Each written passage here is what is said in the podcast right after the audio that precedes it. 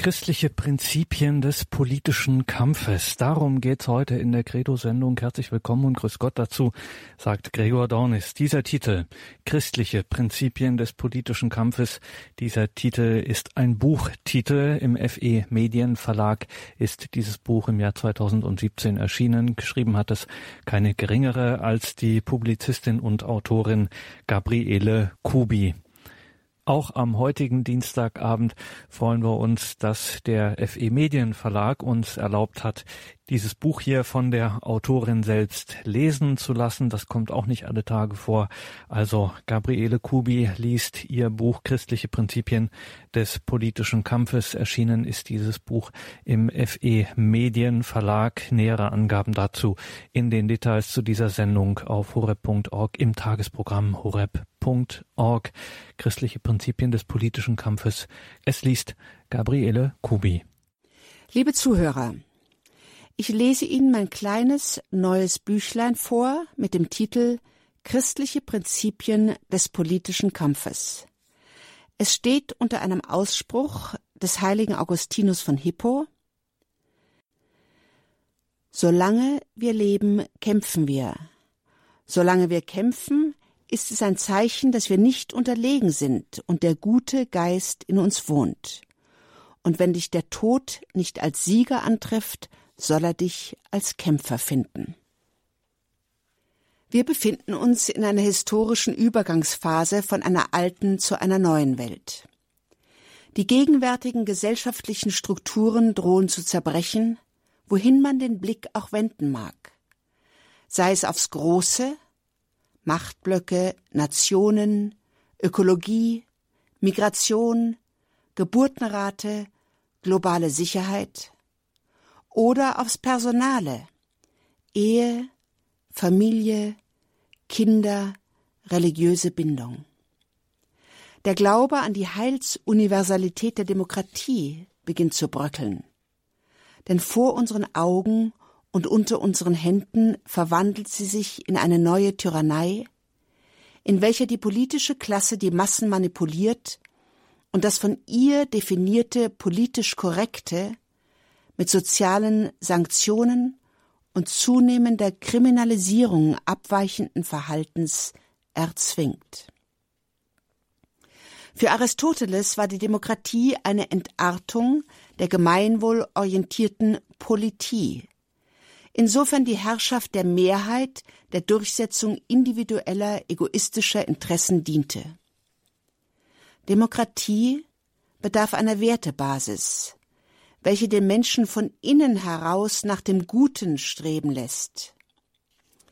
Die Werte, auf die sich die europäische Gesellschaft verpflichtet wusste, waren in den europäischen Nationen und ihren Tochtergründungen in Übersee im christlichen Glauben begründet. Es war und ist Aufgabe der Kirchen, die sittlichen Grundlagen des Menschseins aus dem Evangelium heraus zu entfalten, zu verkünden und den Menschen zu inspirieren, das Gute zu wollen. Alexis de Tocqueville beschreibt diesen Zusammenhang eindrucksvoll in seinem Werk über die Demokratie in Amerika. Er zeigt, dass sie nur funktionieren konnte, weil der Mensch durch die religiöse Bindung im Guten verankert war. Das Fundament der Demokratie ist aber durch den großen Abfall vom Glauben akut gefährdet. Erodiert das christliche Fundament, so wird aus der Demokratie eine neue Form des Totalitarismus und aus dem Kapitalismus ein Ausbeutungssystem von Mensch und Natur, welches die natürlichen und moralischen Grundlagen der Menschheitsfamilie zerstört. Die Anker in der transzendenten Realität Gottes, vor dem sich der Mensch zu verantworten hat, sind gelichtet, und die technisch möglichen Überschreitungen der Schöpfungsordnung kennen keine Grenzen mehr.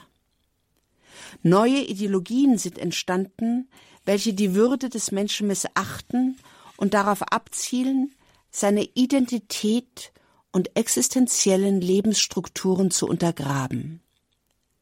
Dabei bedienen sie sich neuer technischer Möglichkeiten wie In-vitro-Fertilisation, Genmanipulation, Embryonen verbrauchender Forschung und Schrecken vor frevelhaften Experimenten mit der Kreuzung von Mensch und Maschine, das nennt sich Transhumanismus, und Mensch und Tier nicht zurück. In der Enzyklika Spe Salvi von 2007 fordert Papst Benedikt XVI. eine Selbstkritik der Neuzeit im Dialog mit dem Christentum. Zitat Wenn dem technischen Fortschritt nicht Fortschritt in der moralischen Bildung des Menschen, im Wachstum des inneren Menschen entspricht, dann ist er kein Fortschritt, sondern eine Bedrohung für Mensch und Welt. Zitat Ende. In dieser bedrohten Welt stehen überall Menschen auf, die sich von Gott gerufen wissen, den Menschen im Namen Gottes zu verteidigen. Sie erheben ihre Stimme und versuchen, dem scheinbar unaufhaltsamen Lauf der Geschichte in die Speichen zu greifen. Es ist ein ungleicher Kampf. Die Macht und das Geld sind in den Händen der Feinde Gottes. Die Vernunft die Natur und Gott sind auf Seiten der Verteidiger der Würde des Menschen. Wie menschlich aussichtslos der Kampf auch oft erscheinen mag, er wird eine neue Kultur des Lebens heraufführen, denn die Vernunft, die Natur und Gott sind stärker als menschliche Macht. Schauen wir in die Geschichte, dann sehen wir, wie kurzlebig die Imperien der Macht sind und wie schnell sie durch die Anbetung falscher Götter und moralische Degeneration zugrunde gegangen sind. Die Bibel berichtet wieder und wieder von den verheerenden Konsequenzen des Abfalls von Gott, aber auch darüber, dass Reue und Buße Gott bewegen, sich seinem Volk erneut zuzuwenden. Umkehr zu Gott ist das Heilmittel sowohl für die kranke Seele des Einzelnen wie für die Hoffnungslosigkeit einer orientierungslosen Gesellschaft. Obwohl die Macht und das große Geld in der Hand der Feinde Gottes sind, gibt es doch einen Spielraum des Handelns auf Seiten der Christen. Wir haben ihn lange Zeit nicht genutzt.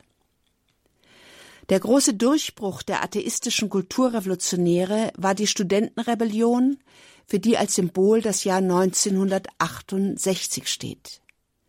Die kommunistisch ideologisierten Studenten realisierten, dass das Proletariat nicht mehr das Objekt der Revolution sein konnte, denn es ging der Arbeiterklasse besser denn je in der Geschichte. Der italienische Kommunist und Philosoph Antonio Gramsci gestorben 1937, propagierte den Übergang zum kulturellen Marxismus, der nicht mehr auf das Proletariat, sondern auf die Mobilisierung von Minderheiten setzte. Der radikale Feminismus erklärte alle Frauen dieser Welt zu einer Minderheit mit Opferstatus. Die rebellierende Studentengeneration machte sich mit klarem strategischen Ziel schon bald auf den langen Marsch durch die Institutionen, um an die Schalthebel der Macht zu gelangen, was mit erstaunlicher Geschwindigkeit in allen Bereichen der Gesellschaft gelang, den Universitäten und Schulen, in der Politik, den Medien und der Unterhaltungsindustrie und in den mächtigen internationalen Organisationen UN und EU. Lange Zeit haben sich die Christen aller Denominationen in den volkskirchlichen Strukturen und unter dem Schirm der christlichen Volksparteien in Sicherheit gewiegt.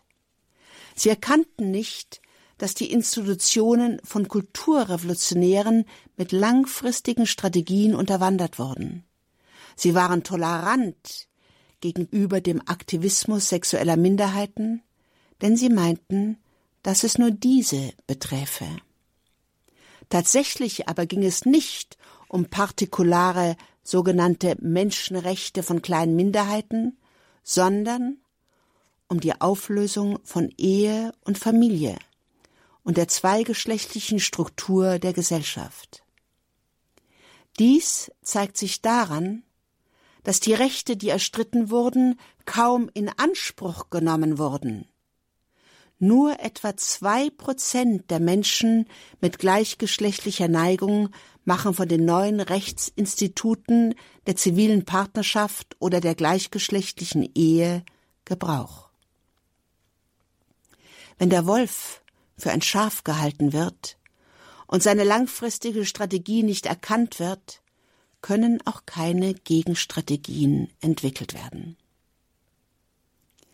Mit diabolischer Intelligenz werden die einst christlich fundierten Begriffe wie Freiheit, Toleranz, Menschenrechte, Gerechtigkeit, Vielfalt missbraucht, um die kulturrevolutionären Ziele akzeptabel zu machen.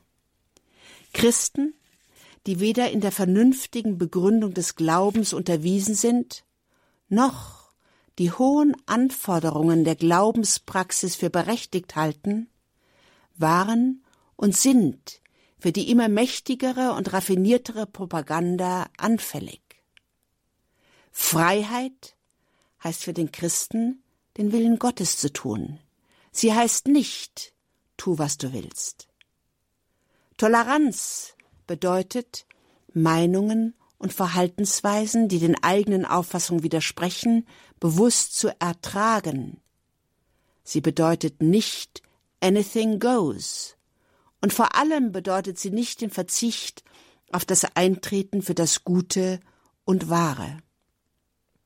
Menschenrechte gelten immer und überall für jeden Menschen. Sie sind keine Legitimation für Privilegien von Minderheiten. Gerechtigkeit bedeutet den Unterschied von Personen und Gruppen gerecht zu werden, nach dem Prinzip suum cuique, jedem das Seine.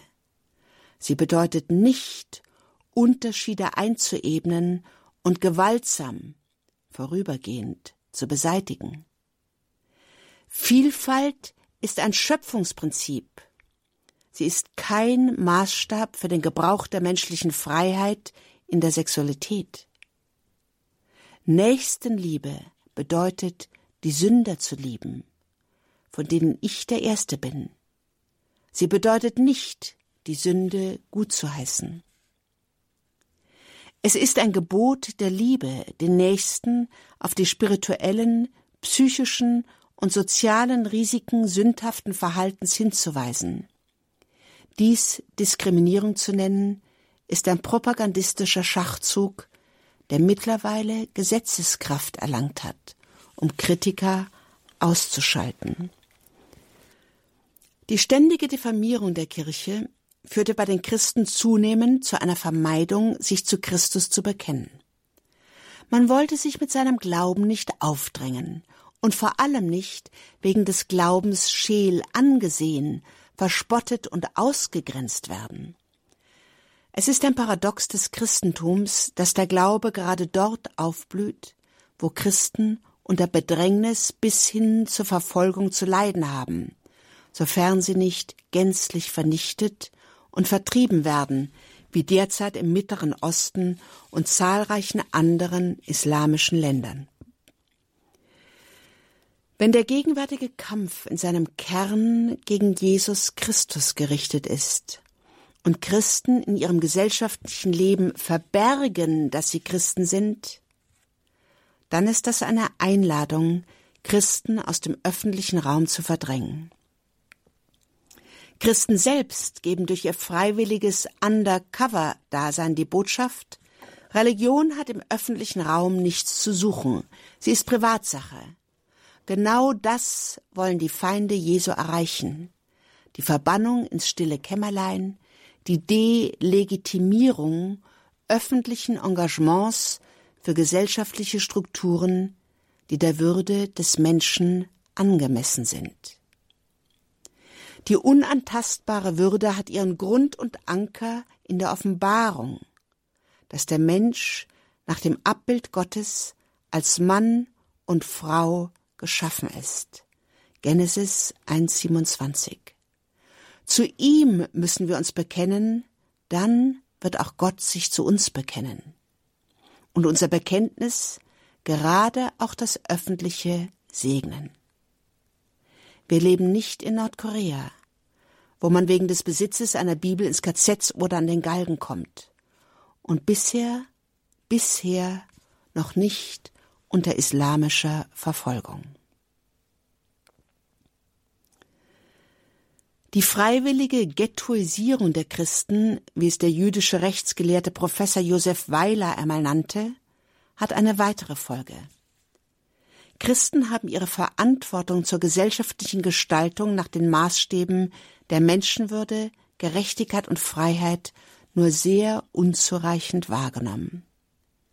Dadurch ging die Gestaltungsmacht auf gesellschaftliche Gruppen über, die ganz andere Ziele hatten und haben, nämlich die Verabsolutierung der Autonomie des Menschen auf Kosten von Identität, Verantwortung und Bindung, die Auflösung sittlicher Normen, die Versuche der Optimierung des Menschenlebens selbst um den Preis, andere Menschen dafür zu opfern, Ungeborene, Kranke und Alte.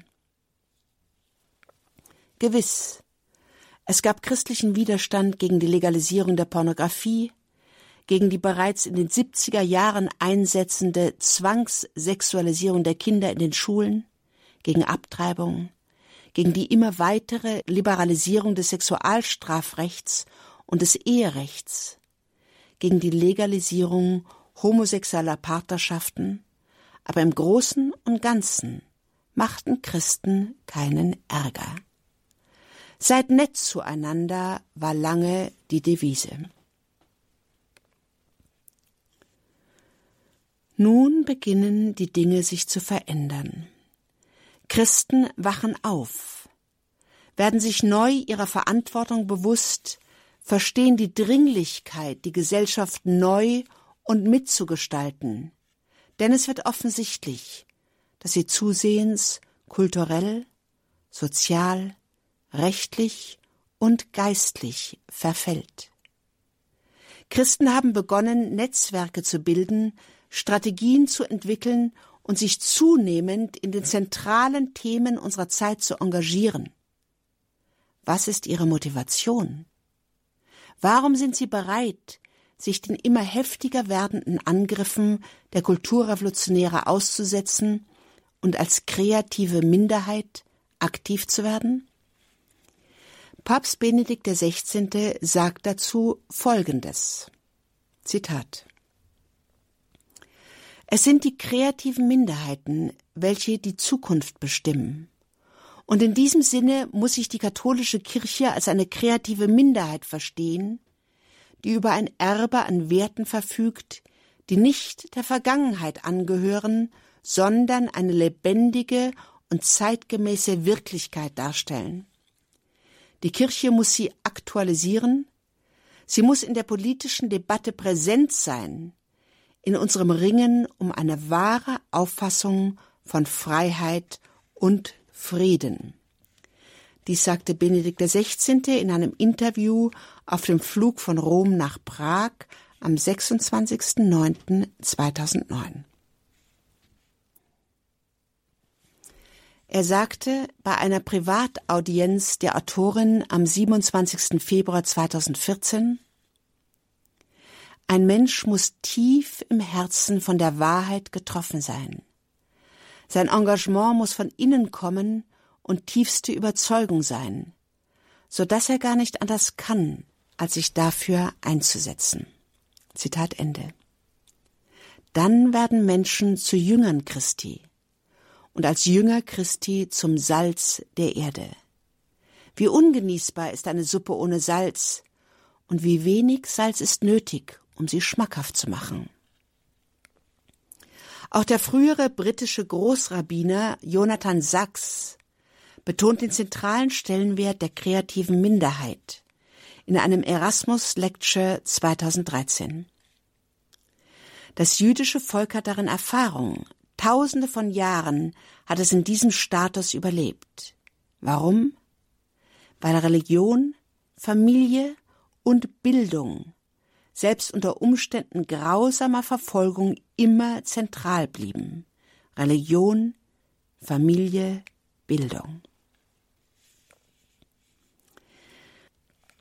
Die Entscheidung für den vollen Einsatz im gegenwärtigen Kulturkampf verlangt zunächst die Bereitschaft, im Zweifelsfall auf den geradlinigen Karriereweg zu verzichten. Das geschieht meistens durch ein Bewusstsein der Berufung, ein Drängen des Herzens und das Gefühl eines Auftrages von Gott. Viele engagierte Christen erzählen von einem Erlebnis der Bekehrung, der Errettung aus lebensgeschichtlichen Abgründen durch Jesus. Tiefe Dankbarkeit und das Empfinden, einen Auftrag zu haben, befähigen sie, alles auf eine Karte zu setzen, nämlich auf den unsichtbaren Gott. Gott liebt das Wagnis um seinetwillen und segnet es reich. Es zeigt, dass die Person bereit ist, sich von ihm führen zu lassen und ihm zu vertrauen. Immer wieder wird dieses Vertrauen in den Psalmen und Kirchenliedern besungen und beschworen. Sehr oft bedeutet das Wagnis für Gott den Verzicht auf materielle Sicherheit. Jesus sagt in der Bergpredigt, Macht euch also keine Sorgen und fragt nicht, was sollen wir essen, was sollen wir trinken, was sollen wir anziehen? Denn um all das geht es den Heiden. Euer himmlischer Vater weiß, dass ihr das alles braucht. Euch aber muss es zuerst um sein Reich und um seine Gerechtigkeit gehen. Dann wird euch alles andere dazugegeben. Sorgt euch also nicht um morgen, denn der morgige Tag wird für sich selbst sorgen. Jeder Tag hat genug eigene Plage.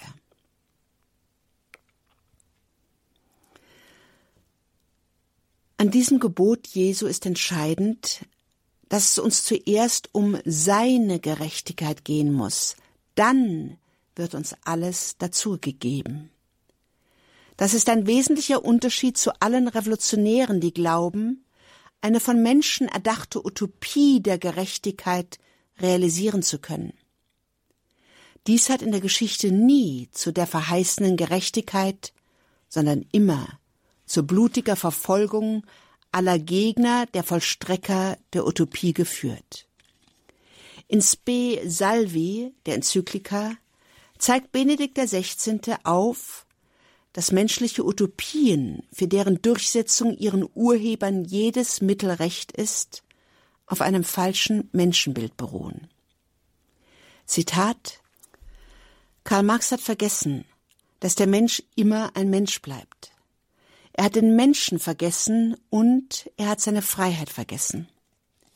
Er hat vergessen, dass Freiheit immer auch Freiheit zum Bösen ist. Die Freiheit muss immer neu für das Gute gewonnen werden. Die freie Zustimmung zum Guten ist nie einfach von selber da. Gäbe es Strukturen, die unwiderruflich eine bestimmte gute Weltverfassung herstellen, so wäre die Freiheit des Menschen negiert. Und darum wären dies letztlich auch keine guten Strukturen. Zitat Ende. Vorstellungen eines irdischen Paradieses lassen sich leicht erdenken, aber nicht realisieren von Menschen, die alle, ohne Ausnahme, der Erbsünde unterworfen sind und nach Macht, Reichtum und sexueller Befriedigung streben. Gerechtigkeit kann nur von Gerechten geschaffen werden, im eigenen Einflussbereich und immer wieder neu. Auch Christen werden die Welt nicht retten, es genügt, sie im eigenen Territorium ein klein wenig besser zu machen, die Liebe ein wenig zu vermehren. Dafür bedarf es der Umkehr und der Reinigung, die nie abgeschlossen sind. Christen sind keine Perfektionisten, auch nicht mit sich selber. Ja, die eigenen Sünden werden auf dem Weg mit Jesus weniger. Dafür werden sie aber in ihrer Tragweite sichtbarer. Und so wird einem zunehmend bewusst, wie unverdient die Liebe Gottes ist. Wem es um das Reich Gottes und seine Gerechtigkeit geht, der arbeitet nicht für seine eigene Selbstverwirklichung. Er versteht seine Arbeit als einen Dienst für das Reich Gottes und an den Menschen. Eben dadurch entdeckt und verwirklicht er sein wahres Selbst, das nicht ein egoistischer Selbstentwurf ist, sondern die tastende Erfüllung des Willens Gottes für ihn als einzigartiger, von Gott geschaffener und berufener Person. Die selbstlose Erfüllung dieses Dienstes ist immer angefochten und bedarf der geistlichen Praxis. Der Christ kämpft nicht für egoistische Ziele, er kämpft nicht für eine menschliche Utopie, er kämpft nicht, weil er überzeugt ist, durch eigene Anstrengungen siegen zu können, und er berauscht sich nicht an der Antizipation eines möglichen Triumphes. Er kämpft, weil er für die Wahrheit, die Jesus Christus ist, kämpfen muss. Jeder, der dies tut, ist in der Situation von David gegen Goliath, auch wenn die Reichweite dieses Kampfes von Person zu Person verschieden ist. Was lernen wir aus dem Kampf Davids gegen Goliath? Der Feind bläht sich auf, droht, höhnt, verlässt sich ganz auf seine eigene Kraft und triumphiert schon vor dem Kampf. Goliath fordert einen Mann zum Zweikampf heraus. Immer kommt es auf einen an, und dieser eine bist du, dieser eine bin ich. Die Israeliten haben Angst und fliehen, aber David lässt sich nicht einschüchtern. Warum? Weil er für die Gerechtigkeit Gottes kämpft. Er sagt, wer ist denn dieser unbeschnittene Philister, dass er die Schlachtreihen des lebendigen Gottes verhöhnen darf? Das ruft David zweimal aus. Hindernisse türmen sich auf. Der älteste Bruder unterstellt ihm niedrige Motive. Er sagt, ich kenne doch deine Keckheit und die Bosheit in dir. Der König sagt, du bist zu jung. Aber David kämpft nicht für sich, sondern für den Herrn. Deswegen kann ihn nichts anfechten. David geht nicht unvorbereitet in den großen Kampf. Er ist geübt im Kampf gegen wilde Tiere und im Vertrauen auf Gott. Er sagt, der Herr, der mich aus der Gewalt des Löwen und des Bären gerettet hat, er wird mich auch aus der Gewalt dieses Philisters retten. Saul zieht David eine schwere Rüstung an und hängt ihm ein Schwert um. Aber David legt sie wieder ab weil er darin nicht gehen kann, und benutzt die Waffen, die er vermutlich von Kindesbein an beherrscht, die Schleuder und fünf glatte Steine aus dem Bach. Das dröhnende Gehöhne des Philisters beeindruckt ihn nicht, denn er hat sich den Höchsten als Schutz erwählt. Psalm 91,9. Und er ruft dem Philister zu, Du kommst zu mir mit Schwert, Speer und Sichelschwert. Ich aber komme zu dir im Namen des Herrn der Heere, des Gottes der Schlachtreihen Israels, den du verhöhnt hast. Heute wird dich der Herr mir ausliefern. Alle Welt soll erkennen, dass Israel einen Gott hat, denn es ist ein Krieg des Herrn. David zielt und trifft in die Schaltzentrale des Gehirns seines Gegners. Alles nachzulesen in 1 Samuel 17. Fassen wir zusammen. David weiß sich gerufen. Er ist der eine, auf den es ankommt, der es wagt.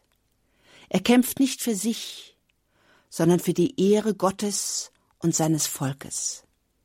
Dafür riskiert er sein Leben. Er lässt sich nicht einschüchtern, weder vom überlegenen Feind noch vom Bruder oder vom König. Er schützt sich nicht durch schwere Rüstung. Er ist geübt im Kampf gegen wilde Tiere und hat dabei gelernt, auf den Herrn zu vertrauen. Er kämpft mit der Waffe, die er beherrscht. Er geht im Namen des Herrn in die Schlacht und er weiß, es ist ein Krieg des Herrn. Prüfen wir, wenn wir zum Kampf gerufen sind, ob wir in diesem Geist kämpfen.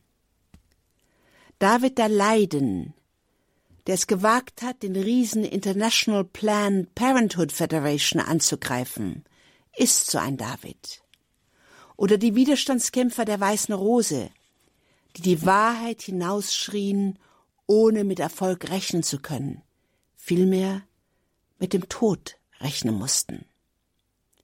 Vergessen wir nie, es ist ein Krieg des Herrn.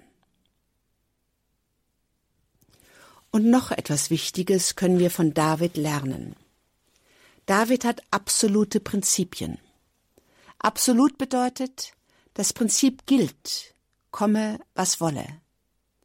Ein Prinzip Davids heißt, der Gesalbte des Herrn darf nicht getötet werden, unter keinen Umständen.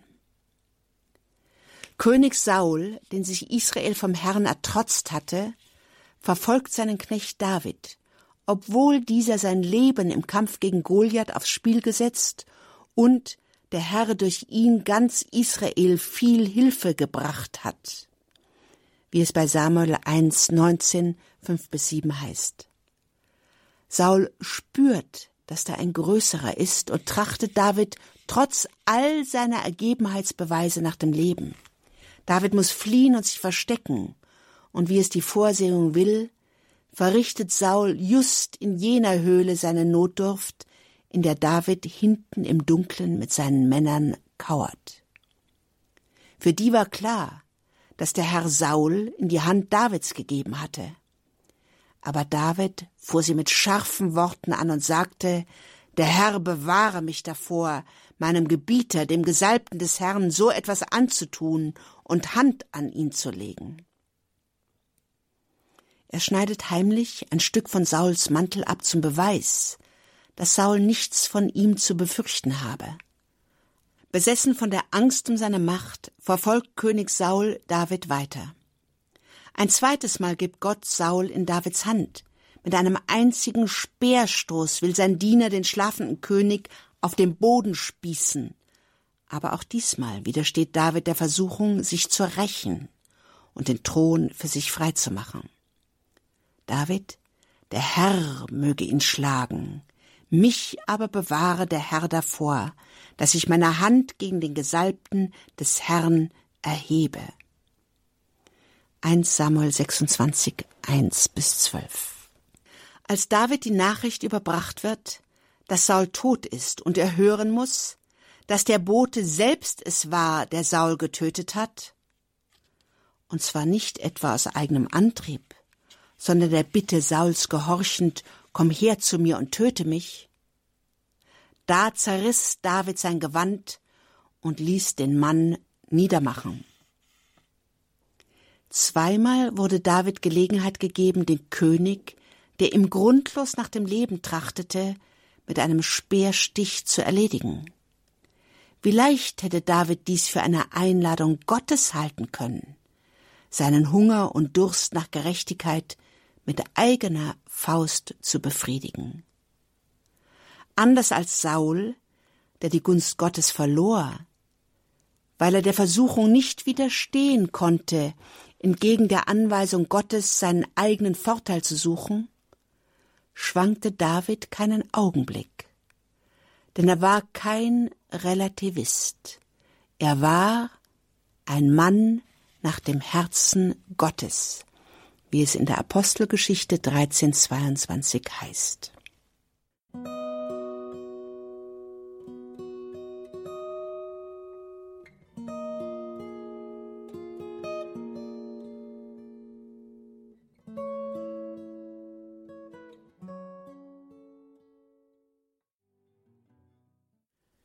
Eine Berufung zu diesem Kampf kann es nur geben, wenn jemand sein eigenes Leben an den Geboten Gottes ausrichtet. Romano Guardini sagt den Satz, Zitat, nach der Logik des Bösen erzeugt die Sünde Verblendung, die Verblendung noch mehr Sünde und die Sünde noch mehr Verblendung. Zitat Ende. Auch das Umgekehrte gilt. Nach der Logik des Guten erzeugt die Tugend Erkenntnis, die Erkenntnis noch mehr Tugend und die Tugend noch mehr Erkenntnis. Das heißt, wir müssen den Glauben, den wir bekennen, leben.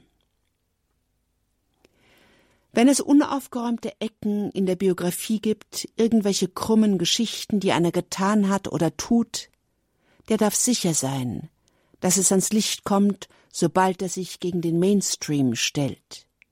Je höher die Position, umso erbarmungsloser die mediale Verfolgung.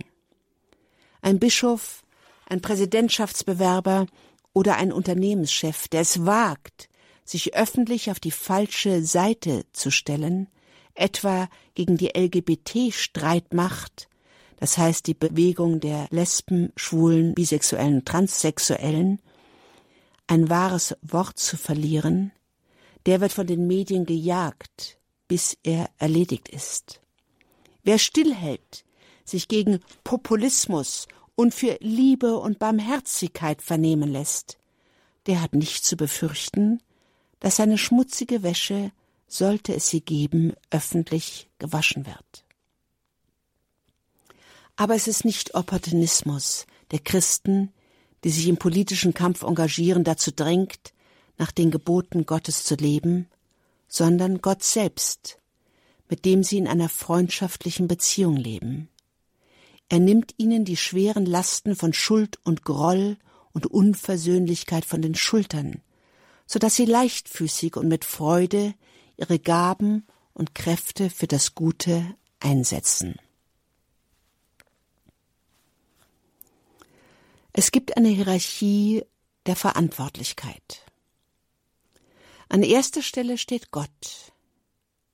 Gott will, dass wir seine Liebe annehmen und dadurch selbst lernen zu lieben, um durch seine Gnade Hausgenossen Gottes zu werden, und zwar bereits in diesem Leben. In Epheser 2,19 heißt es, Ihr seid also jetzt nicht mehr Fremde ohne Bürgerrecht, sondern Mitbürger der Heiligen und Hausgenossen Gottes. Johannes Paul II. hat immer wieder betont, dass der Weg der Heiligkeit nicht für Hochleistungschristen reserviert ist, sondern jeder dazu gerufen ist.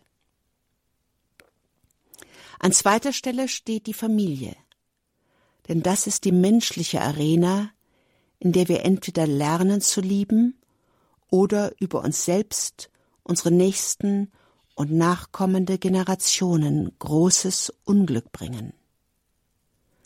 Gott wird nach der Liebe fragen und nicht nach unseren politischen Erfolgen. An dritter Stelle steht die Berufung, der Beruf, die Arbeit. In der Realität kehren wir diese Hierarchie meistens um. Erst kommt die Arbeit, die ohne weiteres alle 24 Stunden des Tages verschlingen könnte, dann die Familie und dann vielleicht noch ein kurzes Morgen- und Abendgebet und ein Kirchgang am Sonntag. Wir teilen unsere Zeit danach ein, wer den größten Druck macht. Das ist in der Regel die Arbeit. Die Familie ist nachsichtig und flexibel und schreit erst, wenn es wirklich brennt, die Ehe kaputt geht oder die Kinder aus dem Ruder laufen. Gott schreit überhaupt nicht. Er wartet und wartet und wartet. Aber irgendwie spüren wir, dass unser Leben grau wird, wenn wir nicht in täglicher Kommunikation mit Gott stehen, dass Glanz und Licht und Freude und Hoffnung unmerklich schwinden. Wir müssen lernen, dass das Dringende nicht ständig das Wichtige verdrängt. Ein Beispiel. Ein Vater verspricht seinem Sohn, mit ihm an einem Wochenende eine Bergtour zu machen. Der Vater bekommt eine Einladung zu einer Konferenz, bei der wichtige Personen anwesend sein werden. Er verschiebt die Bergtour, auf die sich der Sohn seit Wochen freut, ins Ungewisse. Natürlich stimmt der Sohn zu, die Arbeit des Vaters geht vor, aber er ist enttäuscht. Die Liebe musste hintanstehen. Hätte der Vater freiwillig auf die Konferenz verzichtet, wäre die Liebe gewachsen. Das bringt Segen, der über den unmittelbaren Nutzen der Konferenz vielleicht weit hinausgeht. Bedenken wir, Gottes erste Priorität für jeden Menschen ist sein ewiges Heil, seine Heiligkeit. Gott rettet die Welt, nicht ich und nicht du. Es ist eine Versuchung, in den Wahn zu verfallen, alles hinge von einem selbst ab und schließlich im Burnout zu landen. Geistliche Praxis ist für den politisch aktiven Christen unerlässlich, wie immer sie sich in den verschiedenen Denominationen gestalten mag. Gemeinsam ist allen Christen die Notwendigkeit, sich im Wort Gottes zu verankern. In seinem Wort ist Jesus gegenwärtig, denn er ist das Wort, durch das alles geworden ist. Johannes 1. Wer Gott mit seiner Arbeit dienen will, muss mit ihm sprechen.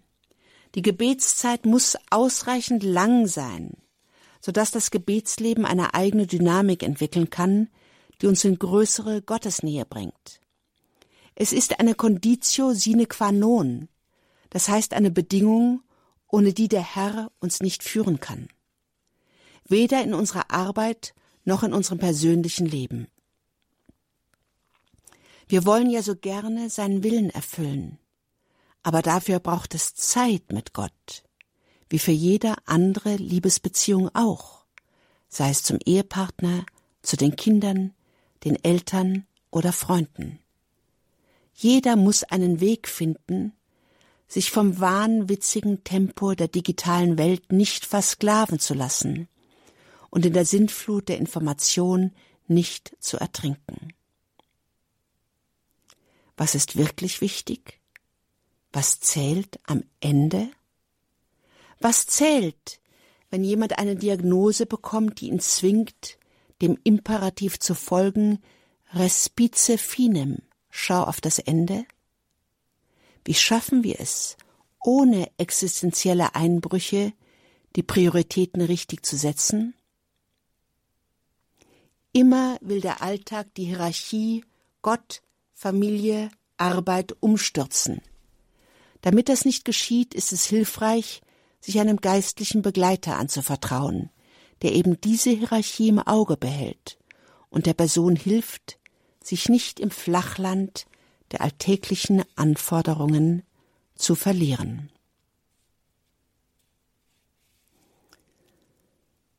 Die Reinigung der Berufung von egoistischen Motiven ist ein andauernder Kampf. Alle erleben wir Konflikte in unseren christlichen Kreisen, welche die so notwendige Zusammenarbeit beeinträchtigen. Machtkämpfe, Revierkämpfe, Verbissenheit. Nur so und nicht anders darf es laufen. Wie lernt das Ego zu dienen, anstatt zu herrschen? Meist auf die harte Weise, indem es nicht bekommt, was es will. Gott scheint für diese Lektion kein Opfer zu groß zu sein. In heiligen Biografien finden wir fast immer Ereignisse, die das Beste, was dieser Mensch für Gott tut, eine Zeit lang unmöglich machen, um dann große Fruchtbarkeit hervorbrechen zu lassen, manchmal erst nach dem Tod, wie bei Charles de Foucault. Pater Pio durfte jahrelang keine Beichte hören. Pater Kentenich, der Gründer der Schönstadtbewegung, überlebte das KZ und wurde dann, als sein Werk so richtig Fahrt aufnahm, vom päpstlichen Visitator nach Milwaukee verbannt. Und im eigenen Leben? Wir haben etwas aufgebaut und ein anderer übernimmt die Führung. Man wird nicht eingeladen, obwohl man doch so viel für die Sache getan hat. Oder jemand stiehlt einem das geistige Eigentum. Man wird nicht zitiert. Sollte man sich nicht freuen, dass eigene Ideen aufgegriffen und verbreitet werden? Aber das Ich schreit Zeter und Mordio. Ich, ich, ich muss doch die Führung, das Lob, die Anerkennung bekommen. Oder wir werden ungerecht angegriffen, degradiert, öffentlich verleumdet. Wer kennt das nicht, der sich für das Reich Gottes einsetzt?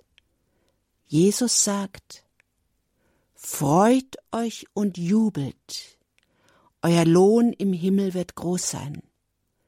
Denn so wurden schon vor euch die Propheten verfolgt. Matthäus 5, 12. Gelingt es uns, in solchen Situationen an der Hierarchie der Werte, Gott zuerst festzuhalten? Dafür bedarf es kontinuierlicher geistlicher Praxis.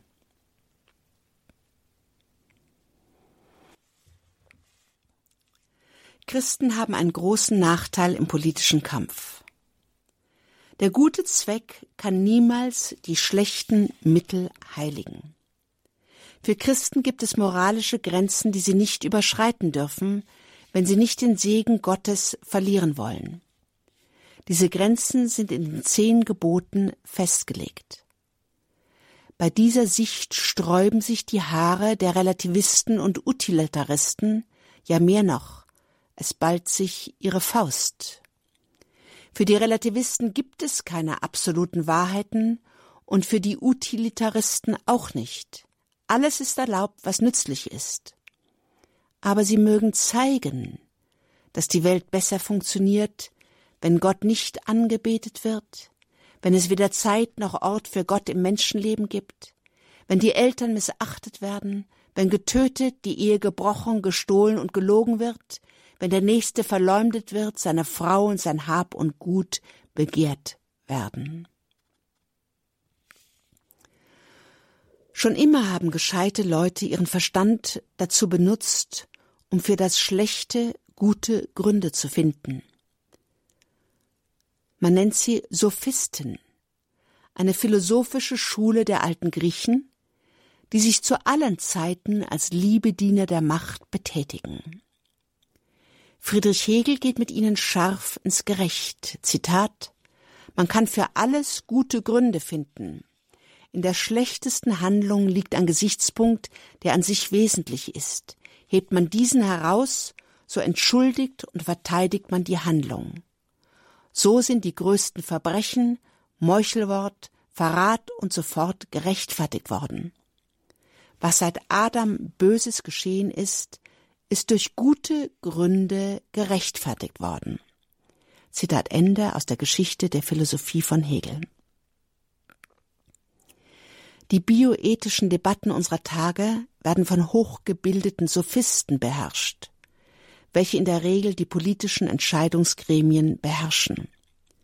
Tötung des ungeborenen Kindes, um die Wahlfreiheit und das Wohlbefinden der Mutter zu schützen.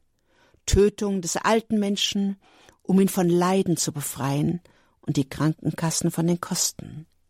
Verlegung der Zeugung des Menschen ins Labor bis hin zur Produktion des Kindes durch den Kauf von Eizelle, Samen und Leihmutter, um den Kinderwunsch von Paaren zu erfüllen, die sich nicht fortpflanzen können.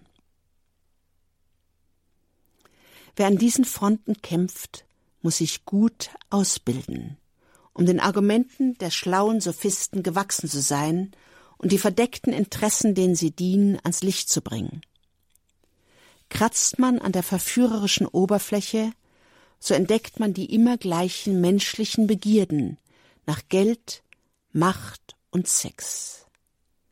Die guten Argumente sind auf Seiten der Christen. Sie müssen argumentationsfähig sein, auch wenn die Gegner sich von Argumenten nicht überzeugen lassen, sondern auf die Arroganz der Macht setzen. Das ist der große Unterschied zwischen Menschen, die als Vordenker einer Utopie und deren revolutionäre Protagonisten handeln, und jenen, die als Christen einen Schimmer des Reiches Gottes in dieser Welt verwirklichen wollen. Erstere beginnen mit hehren Idealen wie Freiheit, Gleichheit, Brüderlichkeit, Gerechtigkeit für die Arbeiterklasse oder dem tausendjährigen Reich und enden im Handumdrehen bei der Guillotine, dem Gulag und dem KZ. Letztere wissen sich einem Herrn verpflichtet, der sich selbst zum Opfer gebracht hat, von ihnen Nachfolge auf dem Kreuzweg verlangt und vor dem sie sich zu verantworten haben. Sie können und dürfen nichts Böses tun, um ein gutes Ziel zu erreichen. Der Herr verlangt etwas Unmenschliches. Liebet eure Feinde. Das ist aus eigener Kraft nicht möglich, nur aus seiner Kraft. Dieser Satz wird oft missverstanden, als wäre er eine Aufforderung zum Pazifismus, zum Verzicht auf Kampf, als hätte Jesus gesagt, verhaltet euch so, dass euch eure Feinde lieben. Jesus wurde vom ersten Tag an nach dem Leben getrachtet, bis er es schließlich aus freiem Willen hingegeben hat. Christen kämpfen für die gute Sache. Es geht ihnen nie um die Vernichtung der Person, denn diese Person wird von Gott geliebt und kann sich, solange sie lebt, von ihren Sünden ab und zu Gott hinwenden, einem barmherzigen Gott, der vergibt. Der Satz des heiligen Augustinus bringt es auf den Punkt, die Sünde hassen und den Sünder lieben. Das ist schwer, wenn uns selbst Hass entgegenschlägt. Darauf nicht mit Hass zu reagieren, sondern mit Klarheit, Unerschrockenheit und Sanftmut ist für alle, die es sehen, ein unmittelbares Zeugnis für Jesus Christus. Der heilige Paulus schreibt an die Korinther im zweiten Korintherbrief 10, 3 bis 5. Wir leben zwar in dieser Welt, kämpfen aber nicht mit den Waffen dieser Welt.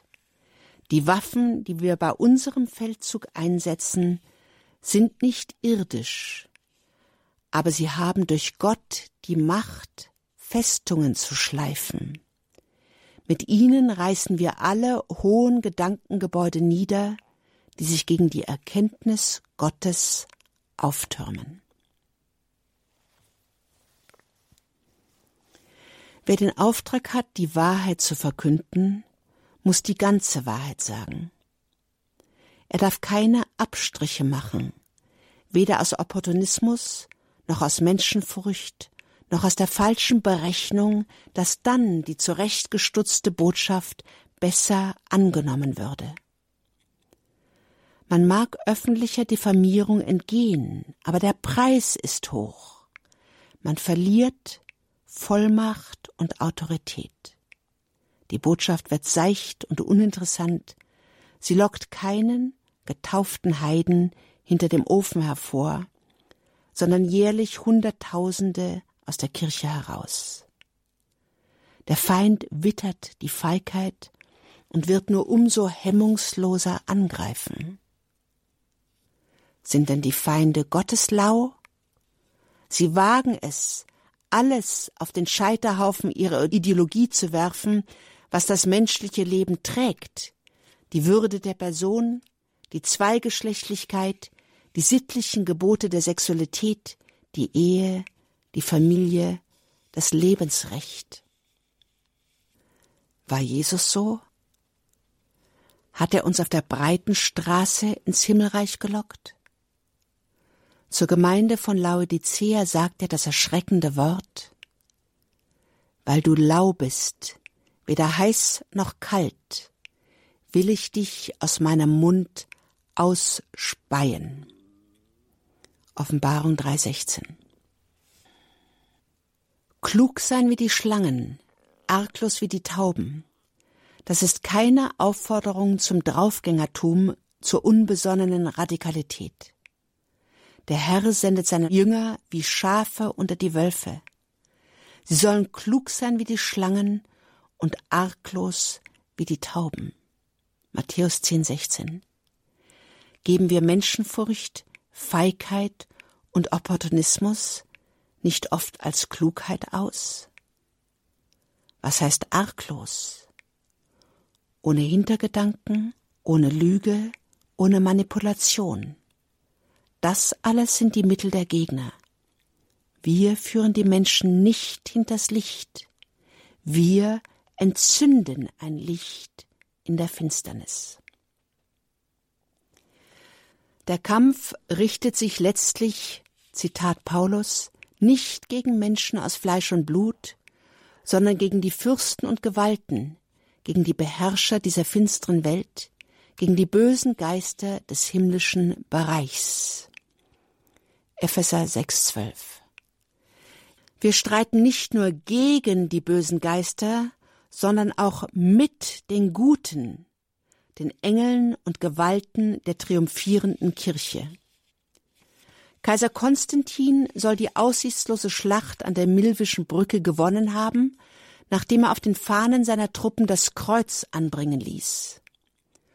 Rufen wir Gott und unsere himmlischen Helfer an vor jeder Schlacht, bitten wir den heiligen Erzengel Michael, dass er uns im Kampfe verteidige gegen die Bosheit und die Nachstellungen des Teufels und bitten wir Klöster für uns zu beten.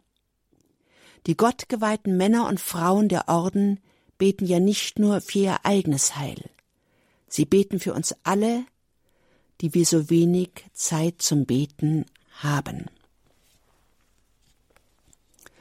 Hören wir endlich damit auf zu verbergen, dass wir Christen sind. Erstens weiß es jeder, zweitens können wir stolz darauf sein. Wir sind Kinder Gottes. Wir sind blutsverwandt mit Jesus. Wir haben denselben Vater und dieselbe Mutter. Drittens können wir getrennt von ihm nichts vollbringen. Johannes 15,5. Nur Gott kann den Kampf gewinnen und er wird ihn gewinnen. Wie mächtig haben sich die Reiche des Unheils gebärdet, wie kurz haben sie gedauert. Wir brauchen eine neue Tonlage der Hoffnung. Die ganze und unveränderliche Wahrheit des Evangeliums muss von Personen, die selbst etwas von der Freude des Ostermorgens ausstrahlen, unerschrocken verkündet werden, seien es Bischöfe, Priester oder Laien. Wer den Glauben lebt, wird von dieser Freude ergriffen und wird so und nur so ein Licht auf dem Leuchter, ja eine Stadt auf dem Berg. Matthäus 5, 14 bis 16. Christen leben aus einer doppelten Hoffnung.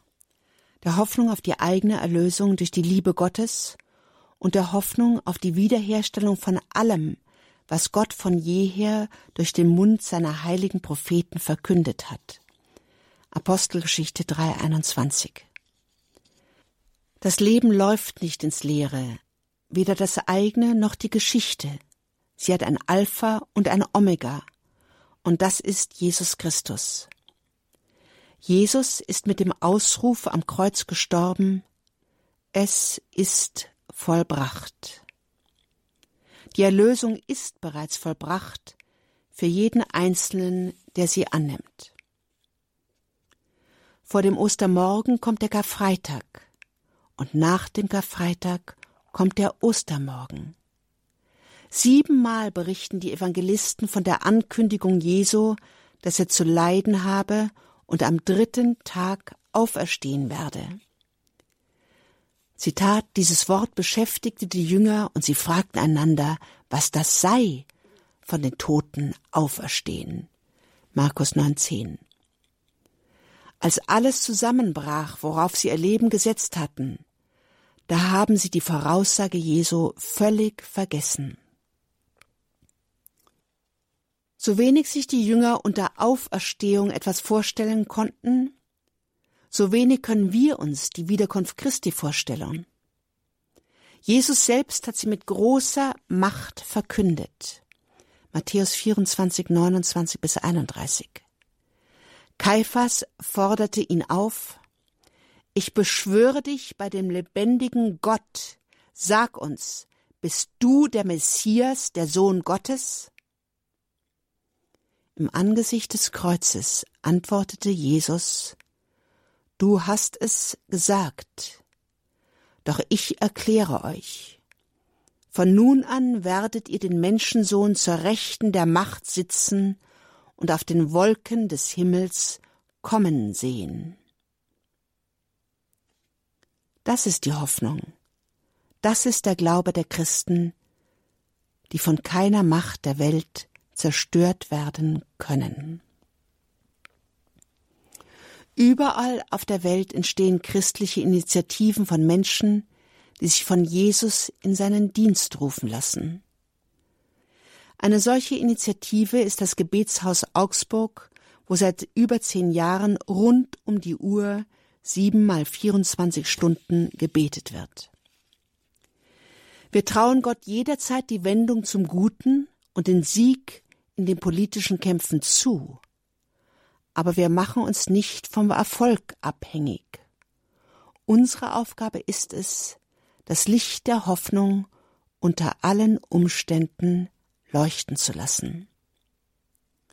Wir wissen nicht, wie der Herr den Weg von der Kultur des Todes zur Kultur des Lebens bahnt. Aber wir wissen, dass Gott Mensch wurde, gekreuzigt wurde und auferstanden ist und sein Werk der Erlösung des Menschen zu Ende führen wird. Christus vincit, Christus regnat, Christus imperat.